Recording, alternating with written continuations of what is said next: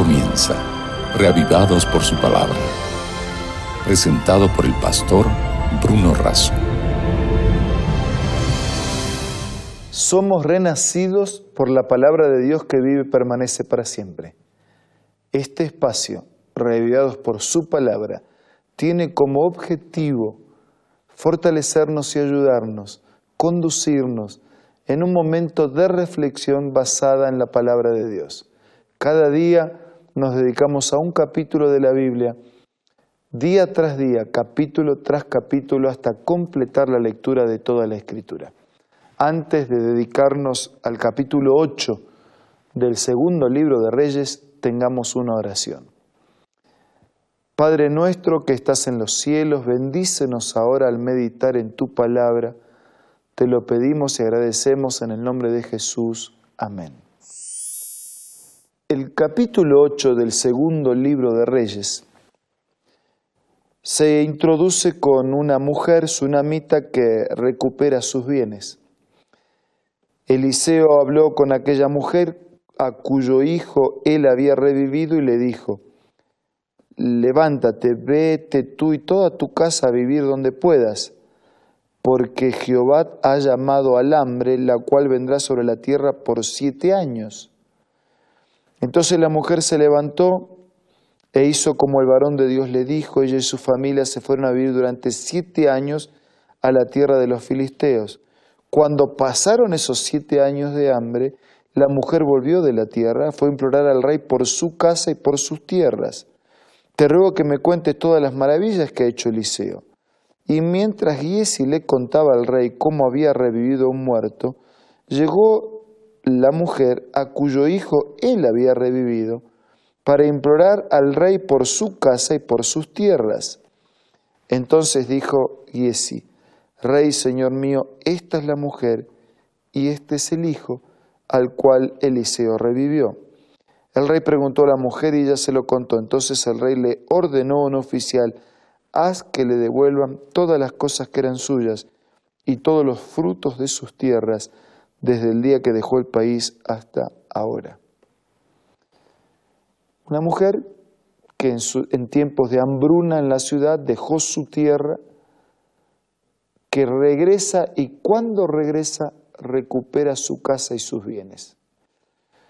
Esto nos hace recordar que el pecado nos hizo perder nuestra casa, nuestros bienes y nuestra vida.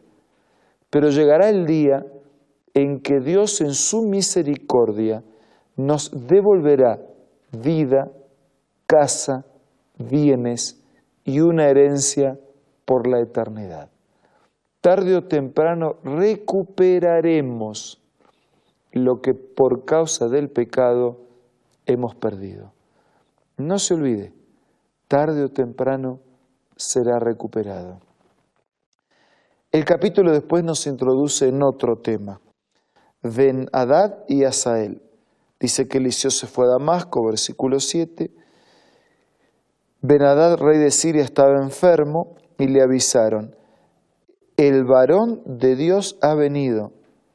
Entonces el rey dijo a Asael, toma en tus manos un presente, ve a recibir al varón de Dios y consulta por medio de él a Jehová preguntando, ¿sanaré de esta enfermedad o no sanaré de esta enfermedad? Tomó el presente, fue, habló con el profeta, hizo la pregunta, ¿sanaré o no? Y Eliseo le dijo, ve y dile, seguramente sanarás. Sin embargo, Jehová me ha revelado que ciertamente morirá. El varón de Dios lo miró fijamente y estuvo así hasta hacer que se ruborizara. Luego el varón de Dios se echó a llorar. Entonces a él le preguntó, ¿por qué llora mi Señor? Porque sé el mal que vas a hacer a los hijos de Israel.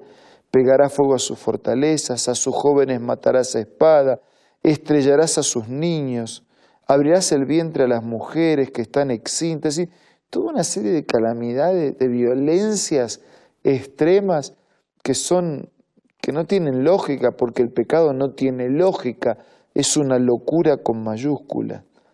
Versículo 13, Asael dijo, Pues ¿qué es tu siervo este perro para que haga tan grandes cosas?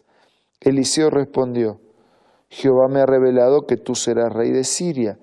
Asael se fue, se presentó ante su señor, el cual le preguntó, ¿qué te ha dicho Eliseo? Y entonces le contó lo que Eliseo le había dicho y que sanaría. Al día siguiente tomó un paño, lo metió en agua, lo puso sobre el rostro, el cual murió. La muerte fue el resultado final.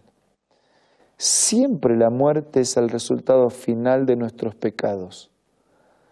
Y todos estamos destituidos de la gloria de Dios y por causa del pecado con un destino irremediable en la muerte.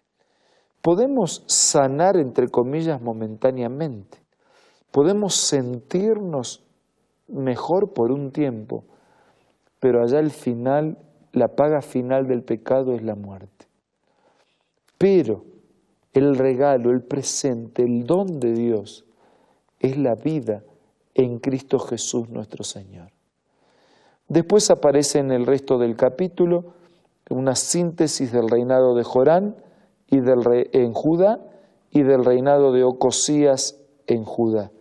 El versículo 17 dice que tenía Jorán 32 años cuando comenzó a reinar, que anduvo por el camino de los reyes, que hizo lo malo, pero con todo Jehová no quiso destruir a Judá por amor a David su siervo, pues había prometido darles una lámpara a él y a sus hijos para siempre.